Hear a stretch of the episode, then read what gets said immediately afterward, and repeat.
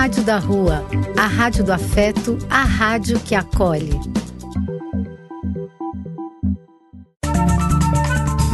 Apoio: Casa de Vó, Banho para Geral e Instituto de Políticas Relacionais.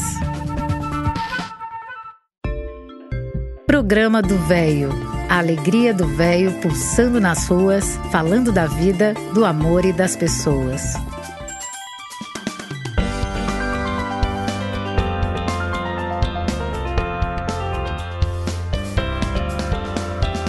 Bom dia, meus amigos. Eu sou Eliseu Labigalini e tenho o prazer de cumprimentá-los. Muito bom dia. Um belo dia, não? Maravilhoso dia. Abençoado dia para todos nós. Demos graças a Deus por tudo, por nossa saúde, por nós estarmos tão felizes, por estarmos juntos a vocês, amigos queridos este reencontro nos faz muito bem. Fomos obsequiados pela direção do Rádio da Rua Web com uma extensão do nosso programa, graças a vocês, nossos ouvintes, graças a todos os nossos participantes, nossos amigos que nos mandam as colaborações para tornar esse programa um belo um sarau virtual este, agora de uma hora passou para uma hora e meia. 90 minutos nós estaremos juntos, das 10 às 11 e meia. Que maravilha! Esta é a Rádio da Rua, a rádio que acolhe, a rádio que afeto. Somos afeto, somos carinho, somos amor. Este é o nosso sarau virtual de hoje, nossa reunião festiva Sejam todos muito, muito bem-vindos. Continuamos sendo o nosso programa. Vamos nos divertir até às 11h30. Lembrando que precisamos ficar atentos a tudo que nos cerca, contra tudo de errado que aí está, sobre os quais não podemos, não devemos nos conformar. Nossa sociedade precisa muito de nós Vamos ajudar a mudar esse país, a melhorar esse país, sem dúvida, porque vamos repetir sempre, sempre aquele pensamento. Temos que ser tal e qual aquele passarinho que leva uma gota de água que seja em seu bico para ajudar a apagar um fogo enorme na floresta. Este fogo enorme na floresta está representado por guerra civil em nosso país representado por fome em nosso país, está representado por miséria sempre crescente em nosso país, preconceito racial sempre crescendo, moradores de rua sempre crescendo. Mas temos que ser sempre otimistas. Vamos em frente, que atrás vem gente. Um grande abraço a todos, meus amigos, amigos queridos. Para iniciarmos nossos trabalhos, nossa apresentação desse belo nosso sarau virtual, meus amigos, eu gostaria de ler um belo de um soneto que é de um sonetista muito amigo nosso, Roberto de Carvalho. Obrigado pela remessa desse soneto, querido. Depois vamos apresentar um outro que você mesmo leu. Um abração para você, viu, Roberto? Este é o nosso programa, é o nosso sarau. Que maravilha! Começando com esse belo desse soneto. Num fundo de gaveta achei perdida uma fotografia desbotada, antiga, solitária e esquecida, bem como a imagem nela retratada. Minha alma se calou entristecida lembrando de uma época passada, quando era de alegrias minha vida em todos os momentos da jornada. Então me perguntei por qual razão deixei-me conduzir pela ilusão e fiz tantas escolhas de veneta. Enquanto a mais real felicidade acumulava dores de saudade na solidão de um fundo de gaveta. E em seguida vamos ouvir uma música, uma Ave Maria instrumental. É o nosso sarau, que maravilha! Agora com uma hora e meia de duração. Como tu vai contar? Conta aí, conta aí, vou comentar.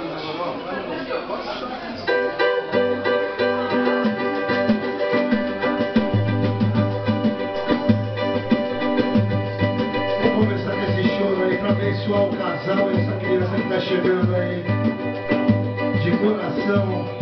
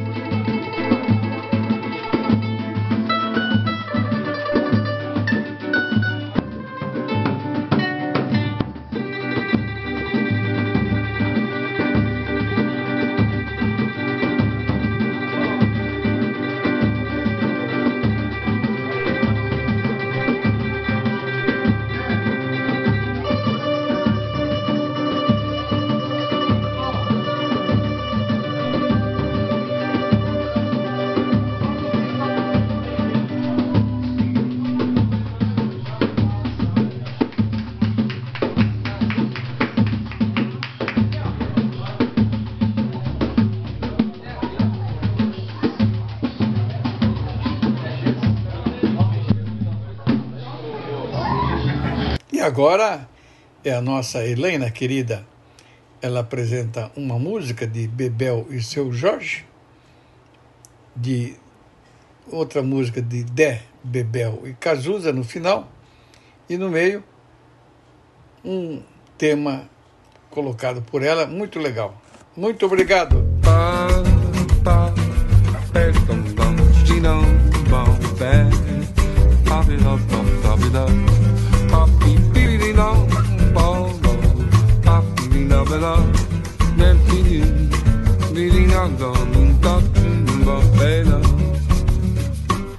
A lâmpada neon A tela de cristal Motor a combustão A fila. A roda do avião Apolo futebol A bala de canhão Mochila. De onde vem ninguém sabe luz da imaginação. A quem pertence, a quem cabe essas ideias. Às vezes canta e não sabe quem escreveu a canção, mas fica sempre a mensagem dessas ideias. O vinho e o pão, a missa, o sacristão, o bispo, o capelão, o terço os vales, as montanhas, o rio com piranhas e tudo o que eu não conheço. De onde vem ninguém sabe, a luz da imaginação. A quem pertence, a quem cabe essas ideias. Às vezes canta e não sabe quem escreveu a canção, mas fica sempre a mensagem dessas ideias as estrelas do céu, a folha de papel, o nome Manuel Mané. A flauta, o violão, polícia e camburão, e pule pra fazer café. De onde vem ninguém sabe, a luz da imaginação, a quem pertence, a quem cabe essas ideias. Às vezes canta e não sabe quem escreveu a canção, mas fica sempre a mensagem dessas ideias.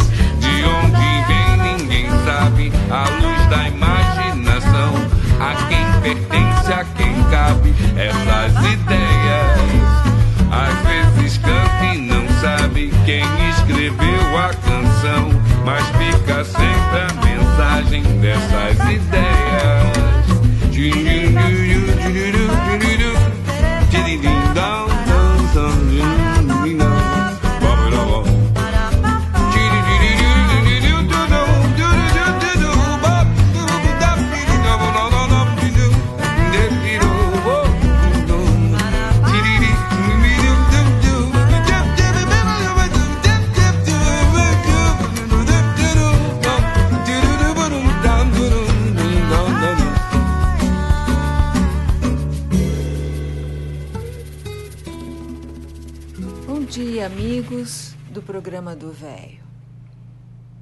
Vocês hoje já disseram para alguém que ama essa pessoa?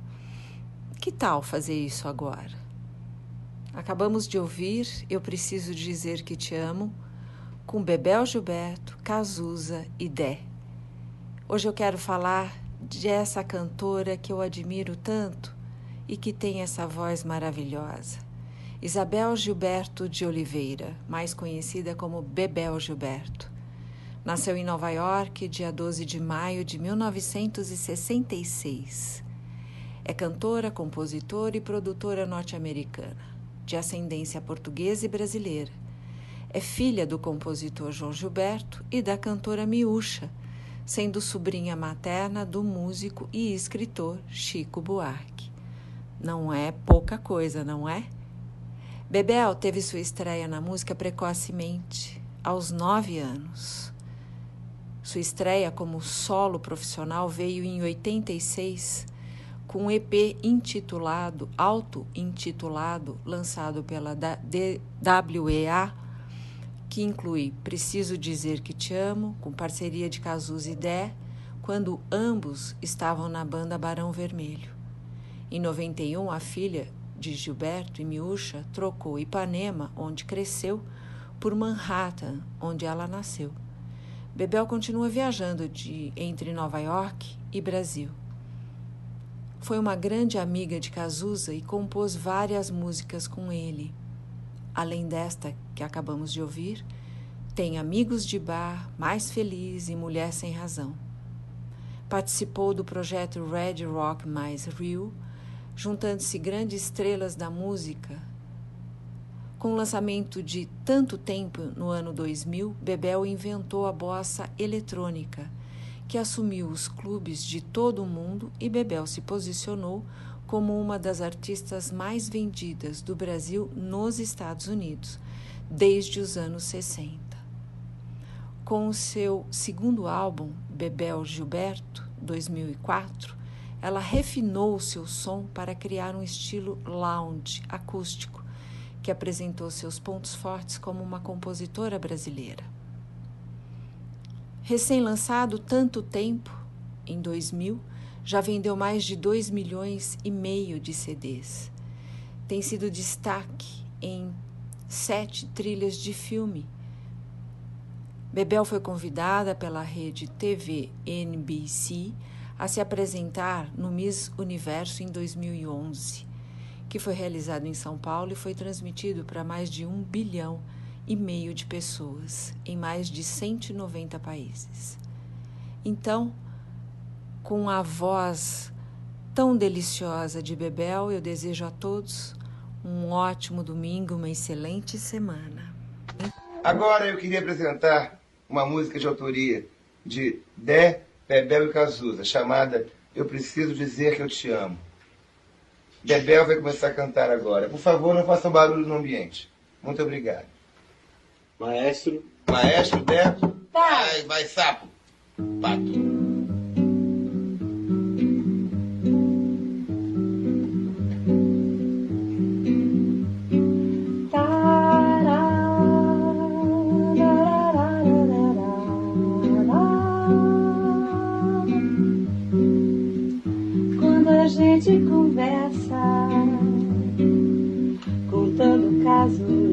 Casos, besteiras, tanta coisa em comum, deixando escapar segredos.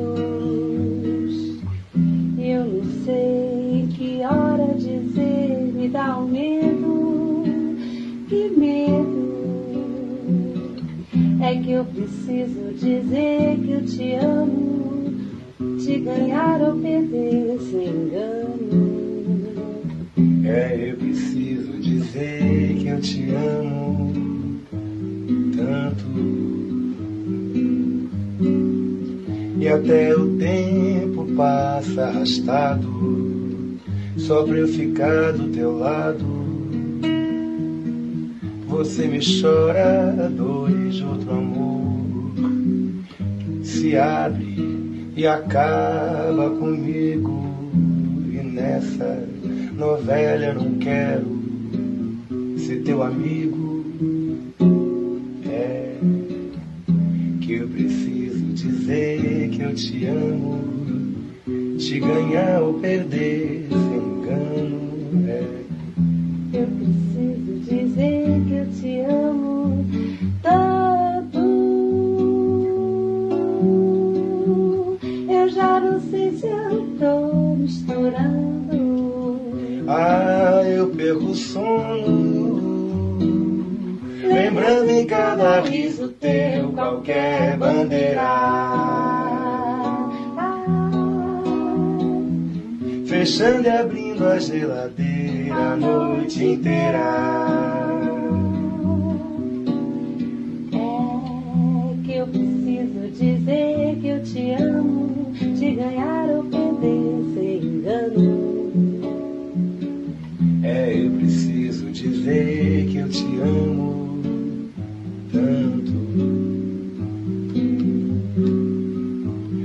A gente conversa,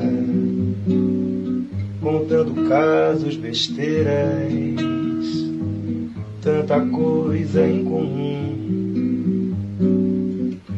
deixando escapar segredos. Eu não sei em que hora dizer tenho medo. É, Que eu preciso dizer que eu te amo, te ganhar ou perder sem engano. eu preciso dizer que eu te amo tanto. E até o tempo passa arrastado, só pra eu ficar do teu lado. Você choradores oradores de outro amor se abre e acaba comigo. E nessa novela baby eu não quero ser teu amigo não não.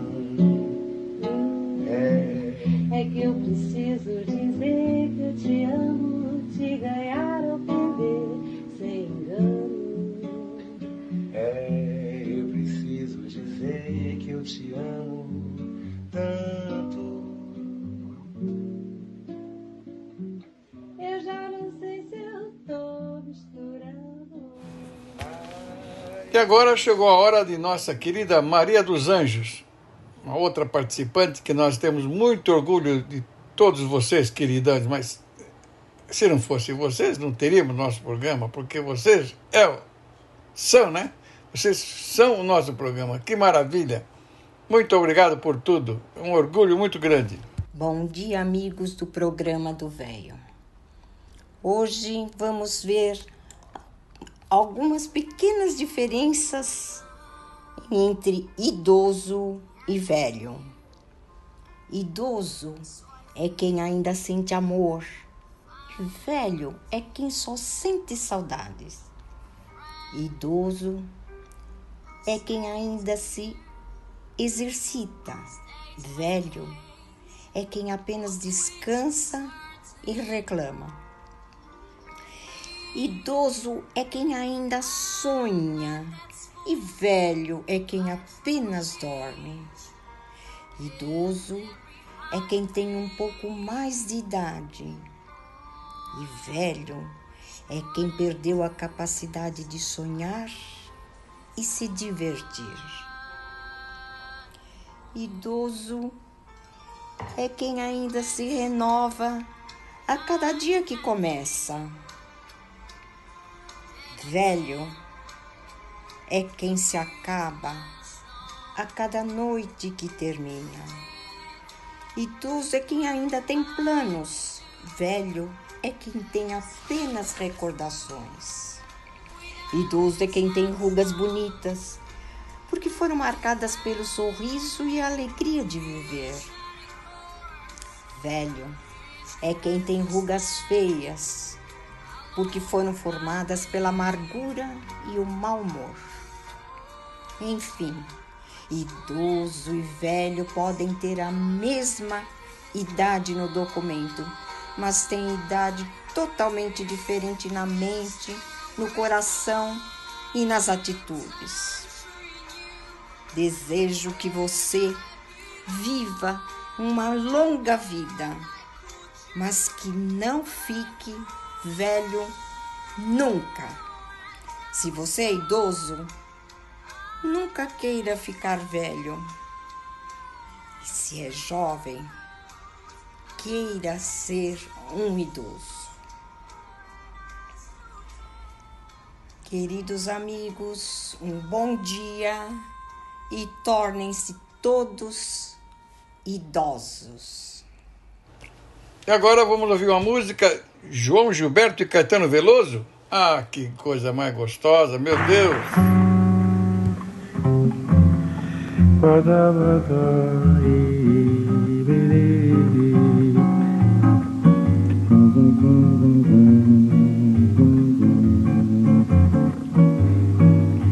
Quem acreditou no amor, no sorriso e na flor, então sonhou, sonhou e perdeu a paz. O amor, o sorriso e a flor se transformam depressa demais quem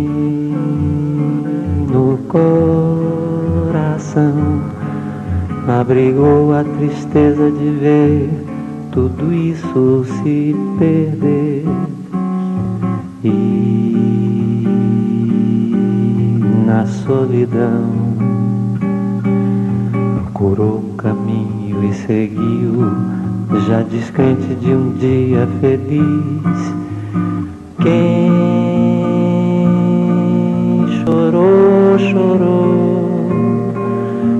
tanto que o seu pranto já secou. Quem depois voltou ao amor, ao sorriso e à flor, então tudo encontrou. Pois a própria dor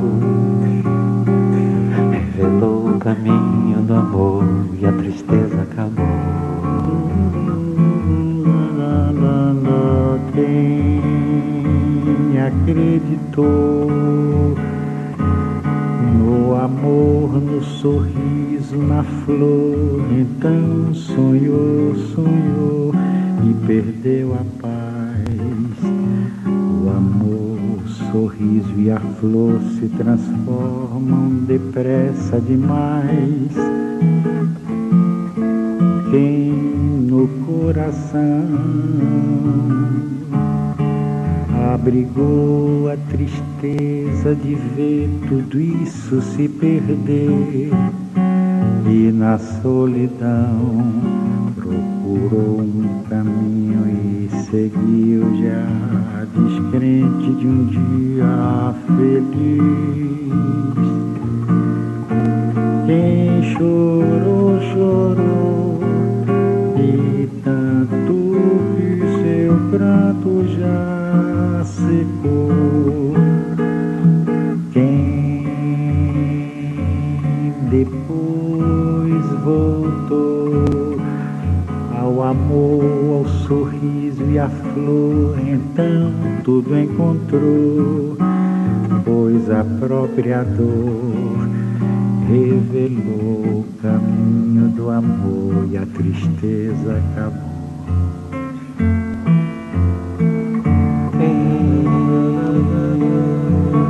acreditou no amor, no sorriso e na flor.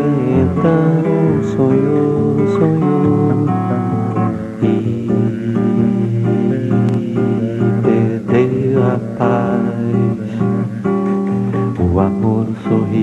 e a flor se transformam depressa demais. Quem coração abrigou a tristeza de ver tudo isso se perder. E na solidão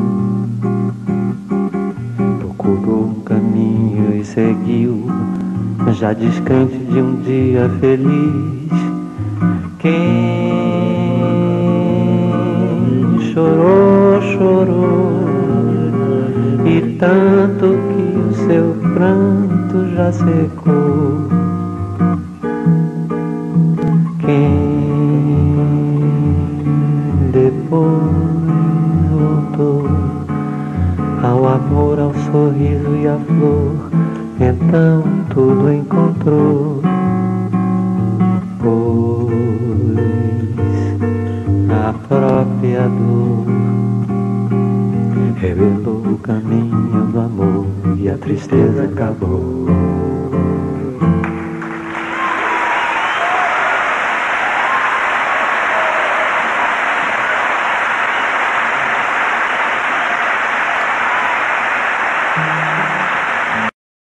Agora chegou a hora do tema que nos mandou hoje nosso amigo Cabral.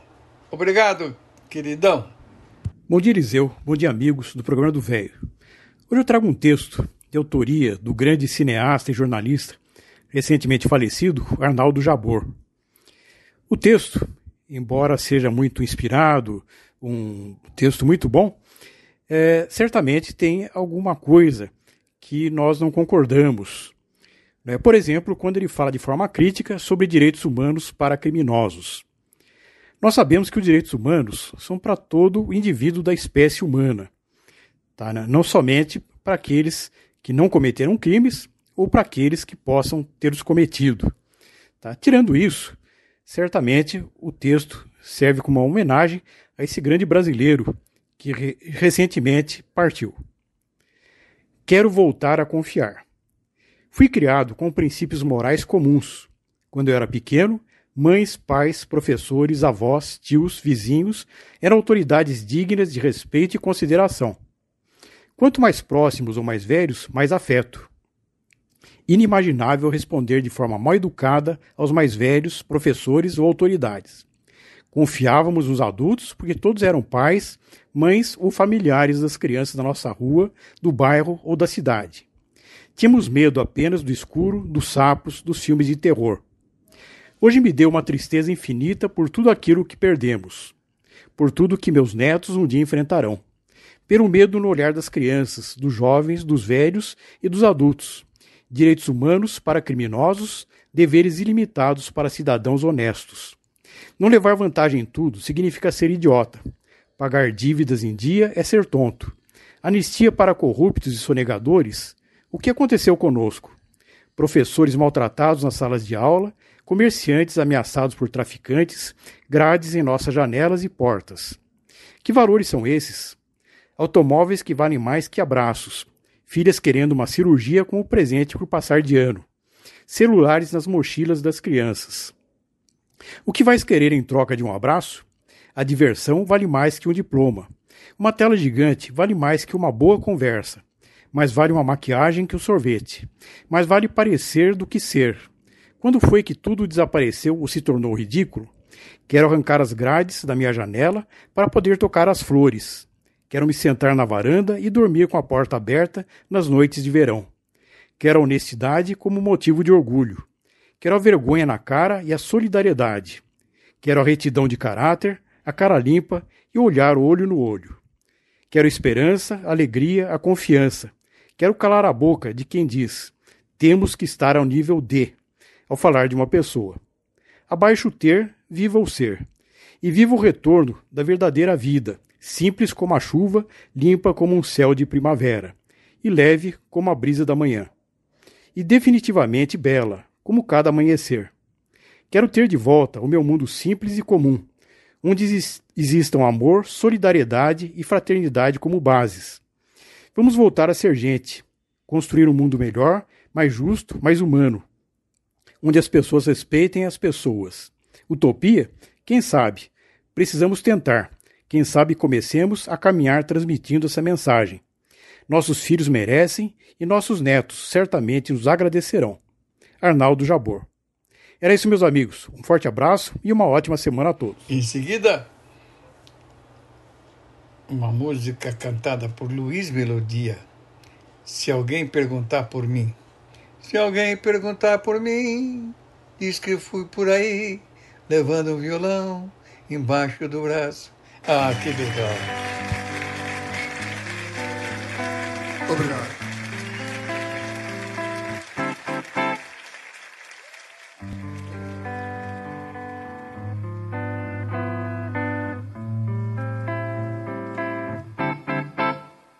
Se alguém quer matar-me de amor, que me mate no estácio,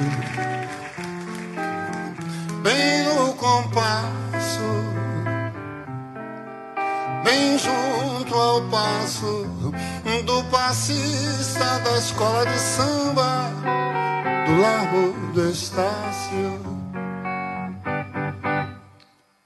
Estácio acalma os sentidos dos erros que faço.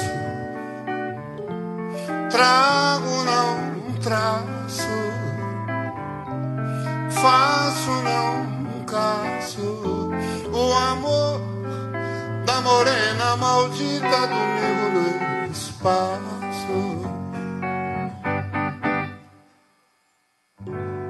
Fico manso, amansador. Holiday é um dia de paz.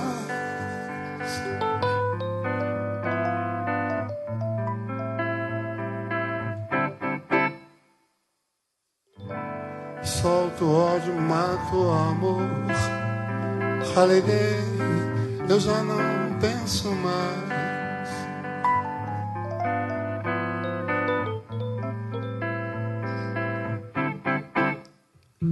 Se alguém quer matar-me de amor, que me mate no estácio. Bem no compasso,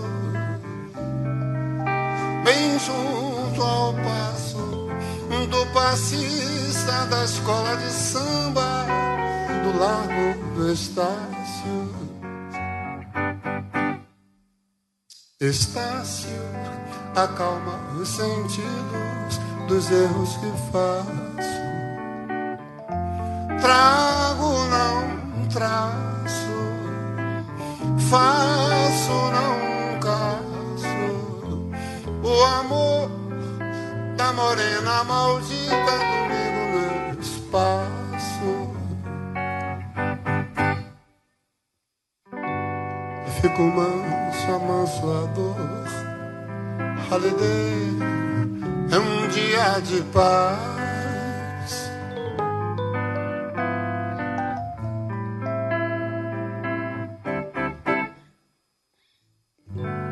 Solto ódio, mato amor. Holiday, eu já não penso mais.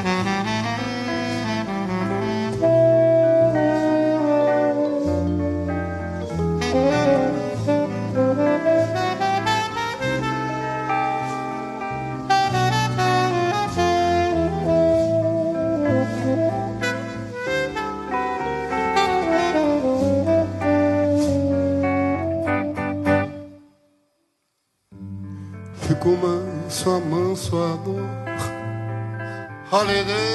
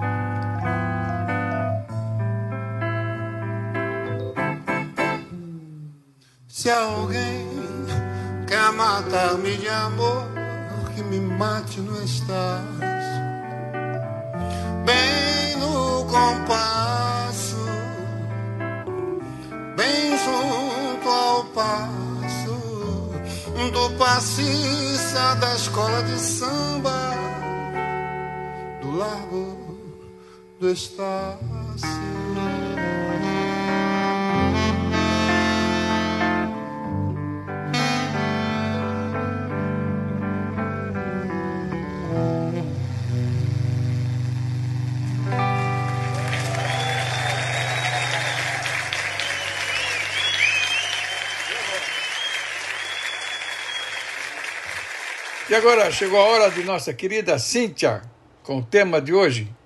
Obrigado, Cíntia. Um grande abraço, viu?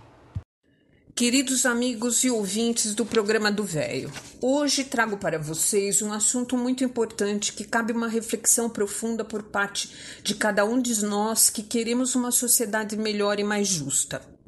Dois Brasis e a exclusão social. Somente com o desenvolvimento econômico, social e cultural da sociedade conseguiremos a dignidade individual e coletiva das pessoas. Todos são iguais em direitos e devem ser respeitados por suas diferenças. O primeiro intelectual a falar sobre a desigualdade entre as classes foi o alemão Karl Marx.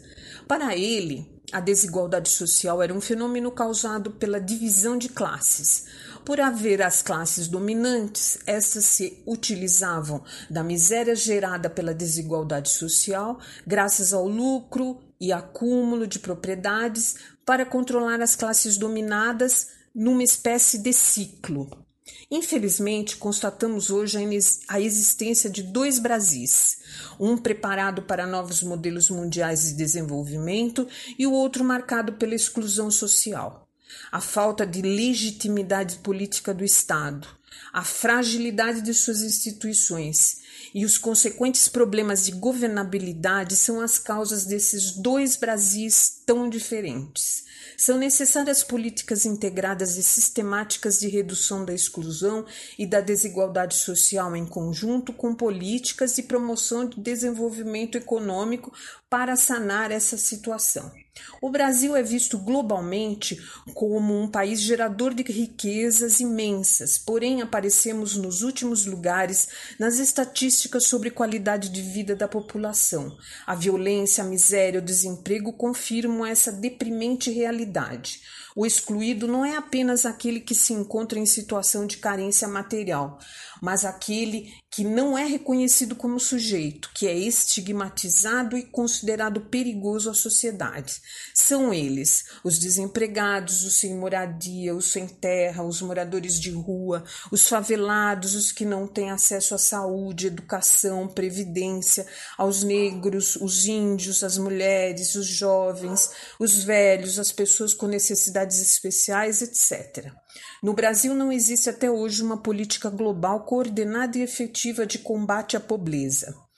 Nosso país, segundo vários estudiosos, gasta uma grande quantidade de recursos em projetos sociais mal focados e ineficientes. De acordo com o estudo realizado pelo IBGE, a concentração de renda aumentou em 2018 no país. Os dados mostram que o rendimento mensal dos 1% mais ricos do país é quase 34 vezes maior do que o rendimento da metade mais pobre da população. Ainda o estudo mostrou que a renda dos 5% mais pobres caiu em 3%, enquanto a renda dos 1% mais ricos aumentou em 8%. Vejam só, 90% dos brasileiros ganham menos que R$ 3.500 por mês. A desigualdade social é um processo existente dentro das relações da sociedade, presente em todos os países do mundo.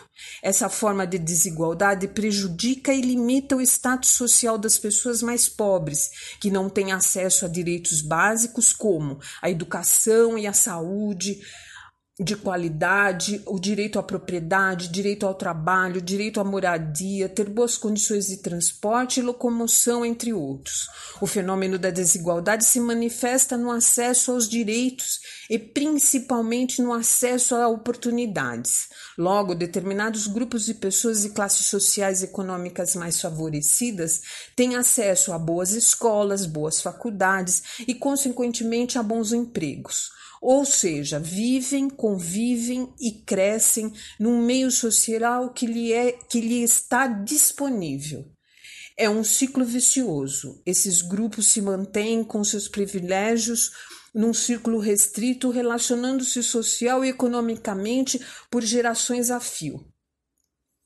Vários teóricos e pensadores buscam entender esse fenômeno da desigualdade social que assola boa parte dos países do mundo até hoje. Boa parte deles, em suas teorias, culpam a existência da desigualdade social à concentração de dinheiro para poucas pessoas, ou seja, a má distribuição de renda, sendo a desigualdade social o fruto da concentração de dinheiro e poder a uma parte muito pequena da população. O que resta à grande parcela da sociedade é dividir o restante. Mas como acabar com a desigualdade? A educação é sem dúvida um dos caminhos já que normalmente as pessoas com maior nível de escolaridade têm maior renda e, no caso de desemprego, uma recolocação mais rápida no mercado o acesso à educação de qualidade, a promoção do conhecimento e do acesso à informação são os fatores mais importantes para que as pessoas possam conhecer seus direitos de cidadãos e lutar por eles. Sinceramente, espero que as próximas gerações enxerguem o abismo que separam os dois Brasis ou parem de fingir que não veem essas desigualdades e se posicionem exigindo dos governantes políticas públicas que diminuam as diferenças entre as pessoas. É isso, amigos. Até o próximo domingo. Vamos ouvir agora uma música? Marisa Montes, Porta.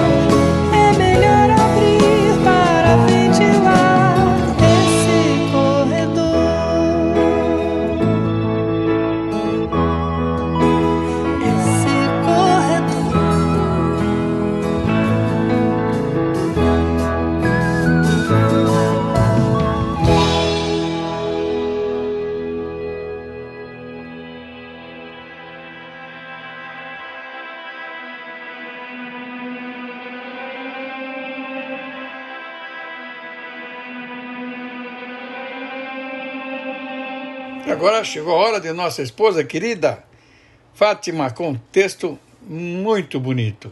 Obrigado, querida, queridíssima. Bom dia, amigos do programa do Velho. Hoje eu vou falar um texto sobre cachorro. Cachorro é cachorro, gente é gente. Cachorro tem que ser tratado como cachorro, com respeito à sua fidelidade, ao seu caráter, ao seu amor e sua pureza. Cachorro não finge, não trai, não julga, não mente. Cachorro te ama pelo que você é, seja lá quem você for, milionário ou indigente. Cachorro é emocionalmente inteligente. Não guarda mágoas, perdoa, sem que você tenha que implorar perdão. Uma vez perdoado, o perdão é permanente. Por que haveríamos de tratar um ser assim como se fosse gente? Gente também não deve ser tratado como um cachorro, porque não é qualquer um que merece carinho na barriga cafuné na orelha, demonstração de amor sem motivo aparente. Gente não morde, mas há outras formas de se cravar o dente no coração, no bolso, na alma, por vezes com veneno de serpente. Gente fofoca, calunia, te beija enquanto te inveja e te odeia, sorridente. Cachorro obedece, respeita-se, submete. Gente ama com ressalvas, faz promessas que não cumpre. Só cachorro é uma outra mãe, é que ama incondicionalmente. Por que tratar como cachorro que fica ao seu lado até a morte é alguém que te abandona de repente? É totalmente sem noção e incoerente tratar gente como se fosse cachorro e tratar cachorro como se fosse gente. Cachorro é um ser superior em forma de amor que, em qualquer circunstância, merece a nossa proteção. Não se trata cachorro como se fosse gente. E após minha querida esposa, vamos ouvir a música com João Donato. Obrigado, gente, pela atenção, hein? Sempre atentos no nosso programa, que agora é uma hora e meia.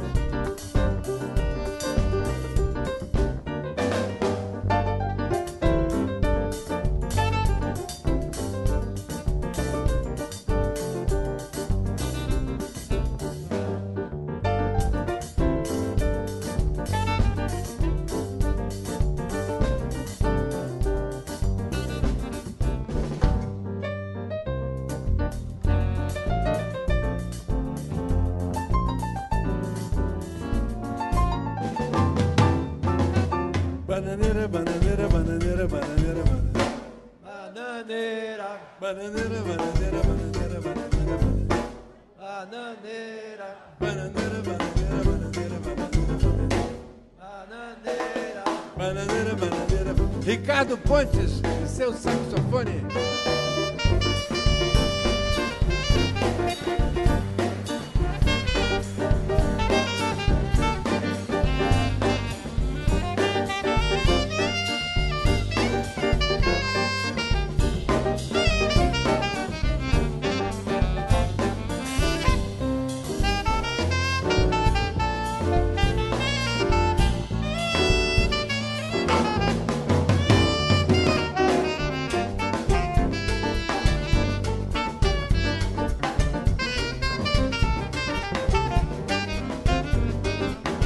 Bananeira, bananeira, bananeira, bananeira, bananeira. Bananeira, bananeira, bananeira, bananeira, bananeira. Bananeira, bananeira, bananeira, bananeira, bananeira. E bananeira, bananeira, bananeira, bananeira. Diretamente do circo, circo de Moscou, Luiz Alves.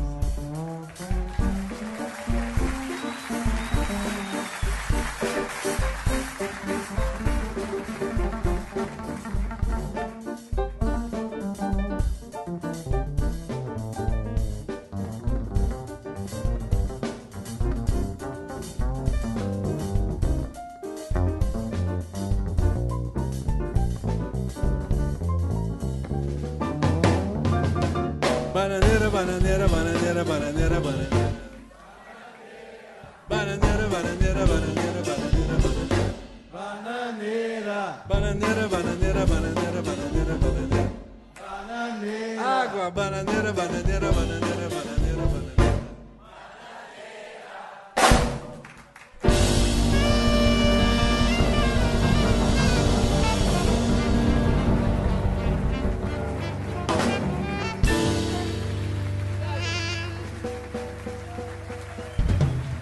agora chegou a hora de poesia. Manuel Bandeira, na voz de Maria Bethânia. Que coisa linda. A casa era por aqui? Onde? Procuro-a e não acho. Ouço uma voz que esqueci, é a voz desse mesmo riacho. Ah, quanto tempo passou! Tantos que a morte levou e a vida nos desenganos. A usura fez tábua rasa da velha chácara triste. Não existe mais a casa. Mas o menino ainda existe. Passa o tempo e a vida passa. E eu de alma ingênua acredito num sonho doce infinito, plenitude em levo e graça que sem tortura ou revolta estou cantando ao luar. Vamos dar a meia volta, volta e meia. Vamos dar velho recordo, menino. Que resta de mim, sei lá cajueiro pequenino, meu pé de jacarandá, cajueiro pequenino, meu pé de jacarandá.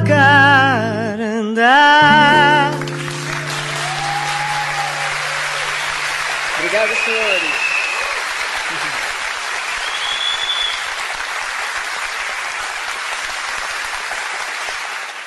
Muito obrigada, fico contente dos aplausos para, esse, para essa canção, um trecho, que são trechos do poema Ciclo, do meu professor ginasial de português, professor Nestor de Oliveira.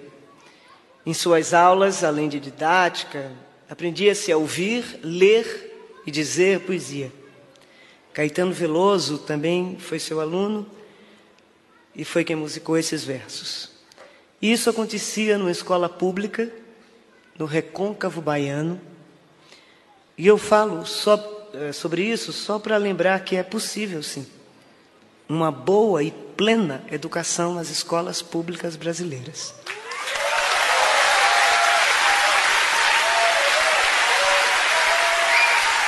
É.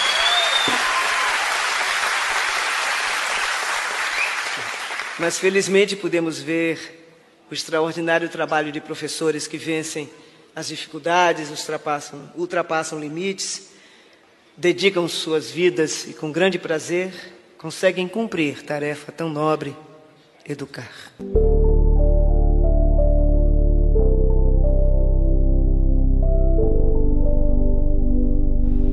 E agora, eu te devoro? Djavan, que coisa linda!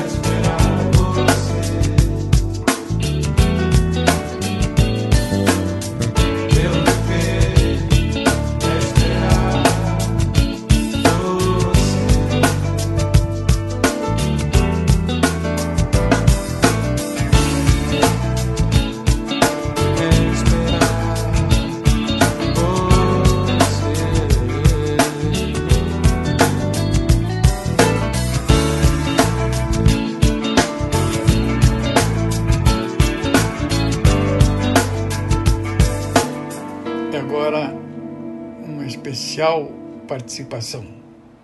Rebequinha, minha nora, querida Rebequinha.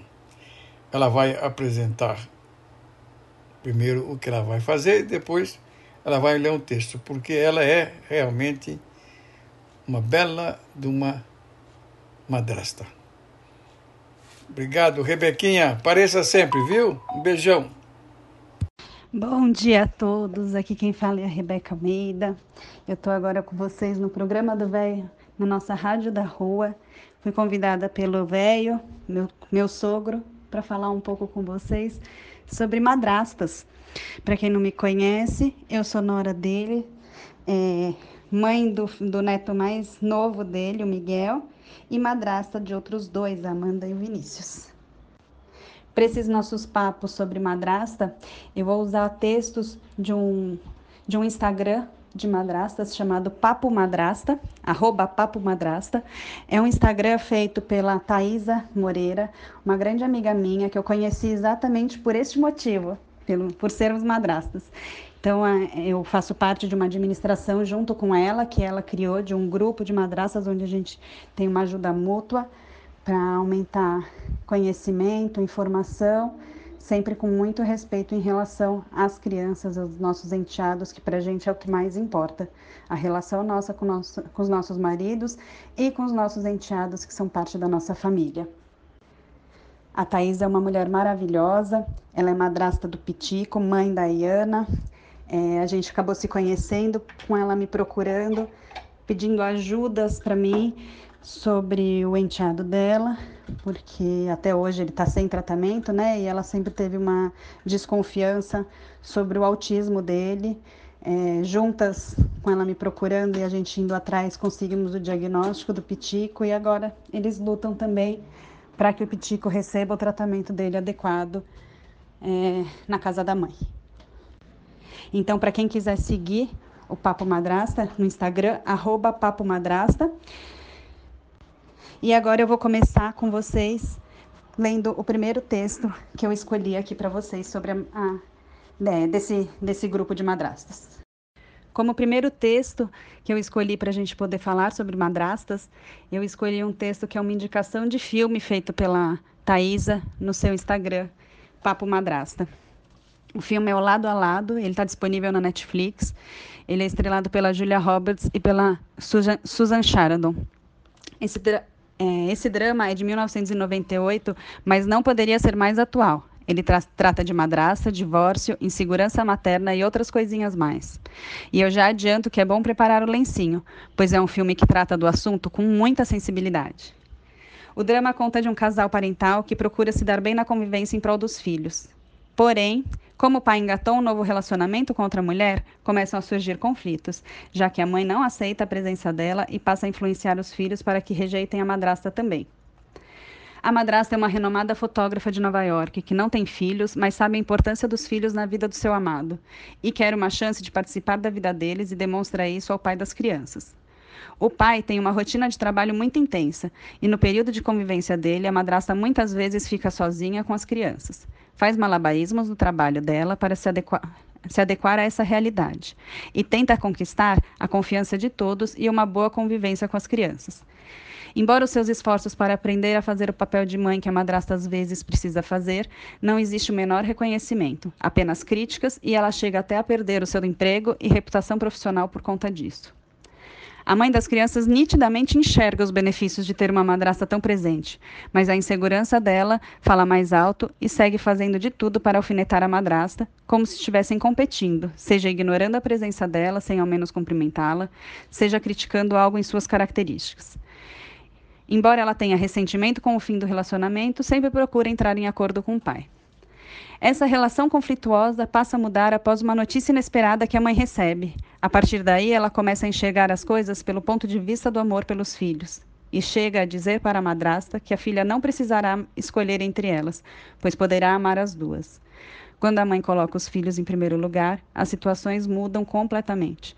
Assistam esse filme para ontem e voltem aqui para contar o que, o que acharam nos comentários. Então, quem quiser assistir o filme, ir lá no papo, arroba Papo Madrasta no, no Instagram para falar sobre esse filme, é, seria bem bacana ter um, um retorno ali para a Thaisa sobre isso. É um filme muito bonito, é um filme que condiz bastante com a realidade de muitas madrastas que querem fazer parte, que estão participando. É óbvio que cada configuração familiar é de um jeito, do mesmo je jeito que existem mães que não ligam tanto assim para os filhos, obviamente madrastas existem mais ainda.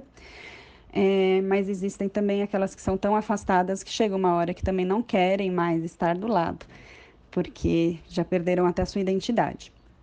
Então, aqui a gente vai conversar um pouco sobre isso, um pouco sobre a sororidade feminina, porque a gente conversa muito no grupo de madrastas, que a sororidade vai até a página 2, se essa página 2 for uma, uma mulher que é madrasta, que ninguém tem sororidade com madrasta a não ser uma própria madrasta.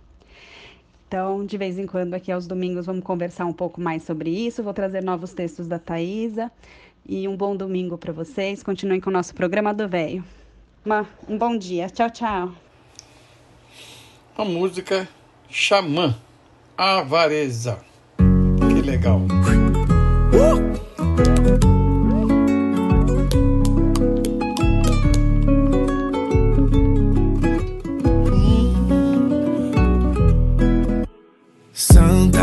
Maria, ganja, ganja, mãe de Deus, musa da minha poesia, quanta magia, livrai-me dos fariseus, libertem Santa. Maria, corre, tira a roupa do varal, porque fechou, vai chover no meu sarau, um raio vem do céu, plantou no chão uma planta surreal, o homem é avarento com seu pensamento mal, meu senhor, não é apologia não, meu uso é cultural, tem bula e medicação. Você me passa o mel, o problema todo é comunicação. A indústria mais cruel é a indústria do cifrão. Mas João fazia rap, foi na boca com pão deck. Passou a mãe Luzia, que sofria de diabetes, esquizofrenia. Outras doenças da alma que ela nem dizia. Favela CEP, Virgem Maria, acorde o filho de Santa Luzia. Foi abordado pela viatura e obrigado a dizer o que não sabia. Literatura, mas todavia, essa ferida social não tem sutura, meu senhor. Não sou bandido, não. Sou pobre, mas minha mãe me deu uma boa educação. Passei dificuldade na cidade, vi o homem cão e as imbecilidades que distraem o coração. Já meu tio, tião do caminhão, que mora em Sepetiba, acha que Deus tá boladão e diz que baseado é coisa de lertão.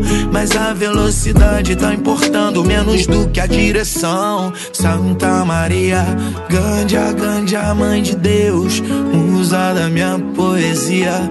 Quanta magia, livrai-me dos fariseus, libertem Santa Maria, Santa Maria, Gândia, Gândia, mãe de Deus, musa da minha poesia.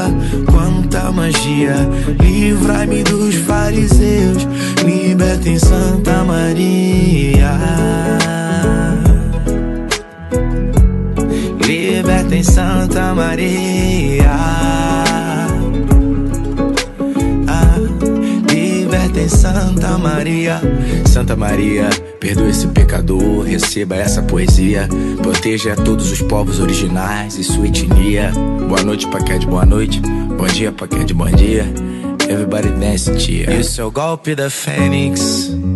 Eu sou o fantasma de Hendrix. Eu te amo, mas não pisa no tênis.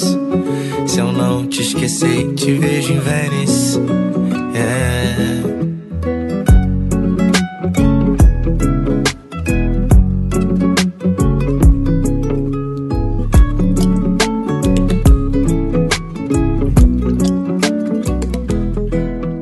Chegou a hora do Chico das Minhocas.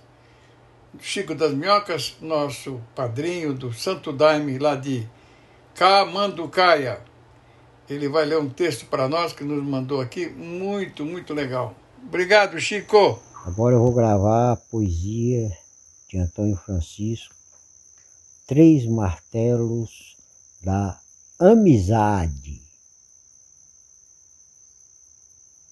Para nós sermos amigos de verdade, precisamos amar e querer bem, repartir nosso pão pela metade, dividir nossos sonhos com alguém, plantar uma semente de amizade no jardim onde nasce a solidão e dizer no ouvido do ermitão: plante um pé de amizade na sua horta, que a amizade é a chave que abre a porta do castelo onde mora o coração. Dê uma volta no carro da amizade. Puxe 80 quilômetros de amor. Se desvie da estrada do rancor. Solta os freios para descer a humildade. Acenda os faróis da caridade. Ilumine a estrada do irmão. Abra a porta da janela, dê com a mão. É um ato tão simples, mas conforta a amizade que é a chave que abre a porta do castelo onde mora o coração. Se afaste do caos da vaidade. Nunca pise na beira desse abismo, nem se mele com a lama do egoísmo. Beba a água da fonte da verdade. Só assim entraremos na cidade, batizada com o nome de Sião. Vamos todos, amigos, dar a mão uma amizade sincera, ninguém corta, que a amizade é a chave que abre a porta do castelo onde mora o coração. Agora a Helena aparece de novo conosco, porque ela vai fazer uns comentários sobre o seguinte: foi descoberto uma. conheceu uma moça que trabalha na rua, moradora de rua, trabalha com recicláveis. Gente, vamos prestar bastante atenção que vai valer a pena. Um abração. Olá, amigos do programa do Véio. Vocês já devem ter visto o vídeo que rodou aí nas redes sociais nos últimos meses e que vamos apresentar aqui na sequência. Trata-se da Anne Catadora e sua experiência emocionante de vida. Convido a todos a se emocionarem conosco e repensarmos sobre as pessoas em situação de calçada e sobre a preservação do nosso planeta. Atenção ao Instagram dela, arroba Anne, com dois N's, catadora, arroba Anne, catadora, e no YouTube procure por Cataflix ou canal Pimp My Carroça. Ela vai dar mais detalhes a partir de agora eu conheci o primeiro preconceito, que é o preconceito com as pessoas em situação de vulnerabilidade, porque o mercado ele fecha as portas até que eu conheci o meu marido. Na verdade, eu vi ele na porta lá que as pessoas para dormirem, elas precisam ficar na porta esperando uma vaga para ver se, vai ter uma vaga para dormir naquela noite, né? E ele tava na calçada. E aí eu gostei tanto dele que chegou um momento que eu falei para ele assim: eu posso te dar um beijo? E ele, tímido, sem reação, eu peguei e joguei ele na parede e dei um beijo nele. Falei, pronto. A gente foi morar na rua e ele me ensinou a reciclar. Foi ele que me ensinou a reciclar. No começo ele tinha vergonha que eu reciclasse, que eu ajudasse ele a reciclar, porque ele falava isso não é para você, porque você estudou. E eu falei isso não tem nada a ver, cara. E a gente tá junto nessa. Esquece o que aconteceu aqui, a gente tá junto agora daqui para frente. E aí, com o tempo, eu fui percebendo a importância de fazer aquilo. Falava, caramba, dá pra gente reciclar o lixo das pessoas, fazer dinheiro com isso e fazer o bem pro meio ambiente ao mesmo tempo. Falei, caramba, que legal isso.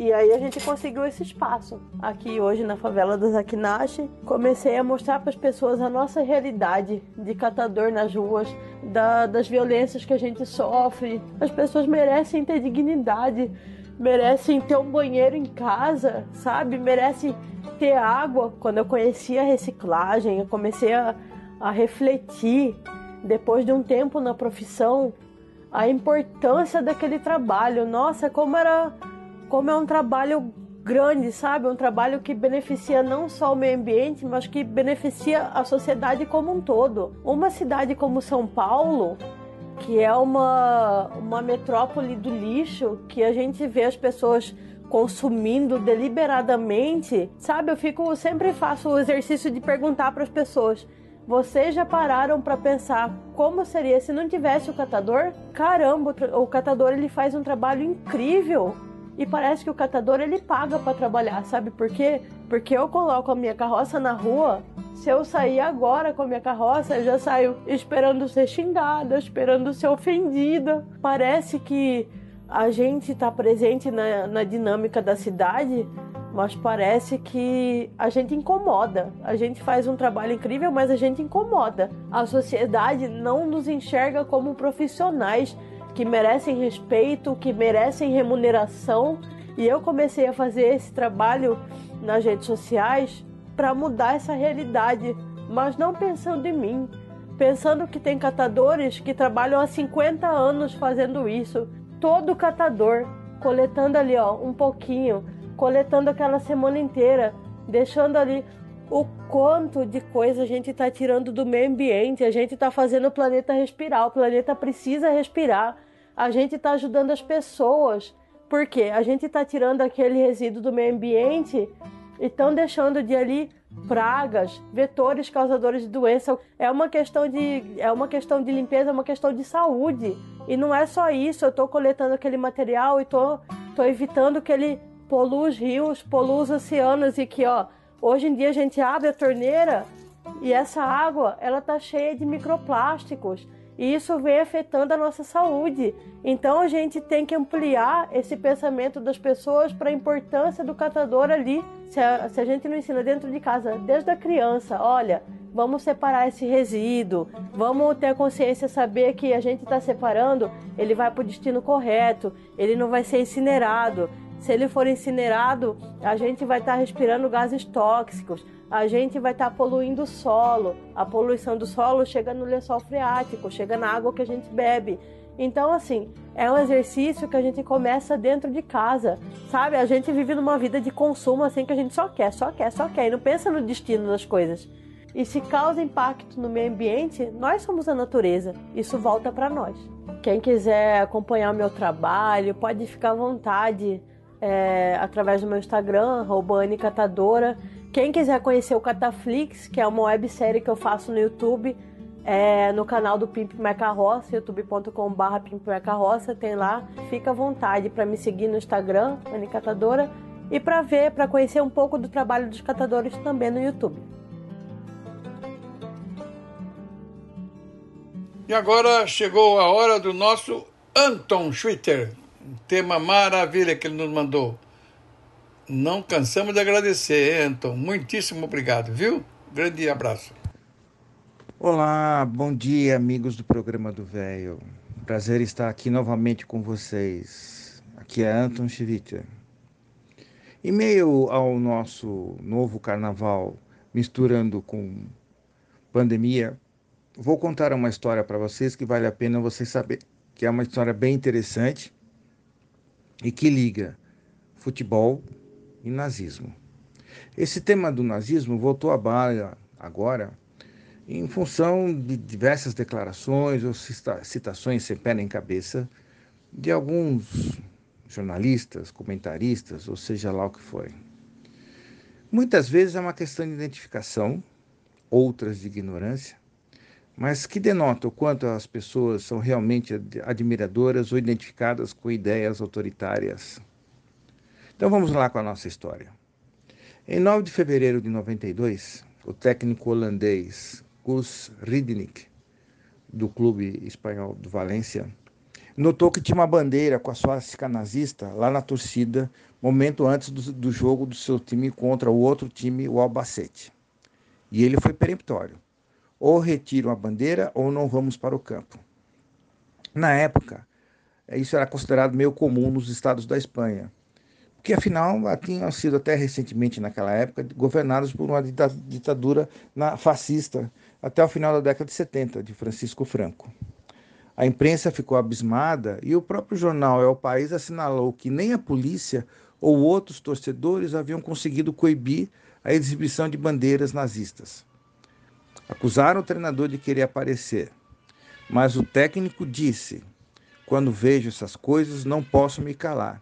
É errado permanecer passivo. Disse que é, muitos jovens que seguravam aquelas bandeiras provavelmente nem sabiam o que o símbolo significava.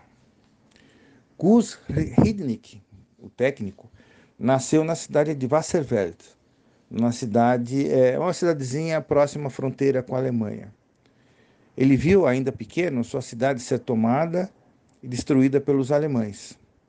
Seu pai, Gert Hidnick, participou da resistência antinazista da Holanda, escondeu judeus na sua casa e até recebeu medalhas em reconhecimento aos seus feitos. Mas, apesar da atitude do técnico holandês, somente em 2007 as bandeiras nazistas foram totalmente banidas dos estados, estádios espanhóis. E aqui estamos nós, 30 anos depois, porque a atitude do Guiz Rindnick foi em fevereiro de 92, discutindo novamente se deputados, comentaristas, blogueiros, sei lá o que são, merecem espaço para falar sobre nazismo em nome da liberdade de expressão. O nazismo é a expressão máxima de tudo que se considera não humano. Uma ideologia que remete à raiva, à morte, prega a supremacia de uns sobre outros. E não podemos deixar que o ódio se estabeleça de vez em nosso país. Temos muitas coisas importantes para se preocupar, muitas coisas como a nossa enorme desigualdade social, pessoas na rua sem saúde, sem comida, sem futuro. Eu vou continuar com esse tema e é, é importante a gente entender e aprender que existem várias similaridades entre o que acontece hoje o que aconteceu há 80 anos na Alemanha. Grande abraço, amigos. Bom final de semana e bom carnaval. Grande abraço. Agora vamos ouvir o soneto do Roberto de Carvalho, que ele nos mandou na sua própria voz. Abração. Obrigado, Roberto. Você é excelente sonetista. De nossa autoria, dissimulação.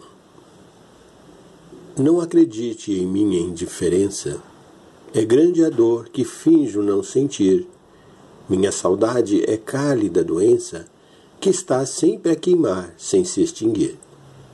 E em meio ao breu da solidão imensa, a tua imagem vive a me seguir, não com rancor febril da malquerença, mas sutilmente triste a me sorrir. E essa tristeza que em meu peito dorme, tem o poder de uma legião enorme a limitar o alcance dos meus passos. Porém, se o sonho deixa a porta aberta, minha alma prisioneira se liberta e vai correndo em busca dos teus braços. Agora, Rita Lee, Ovelha Negra. Que legal, estamos terminando muito bem o nosso programa, hein?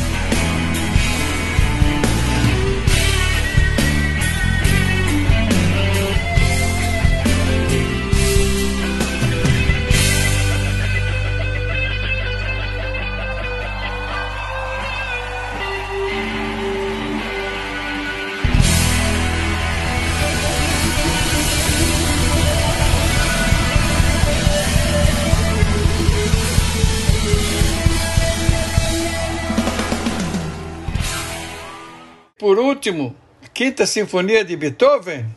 Que coisa linda.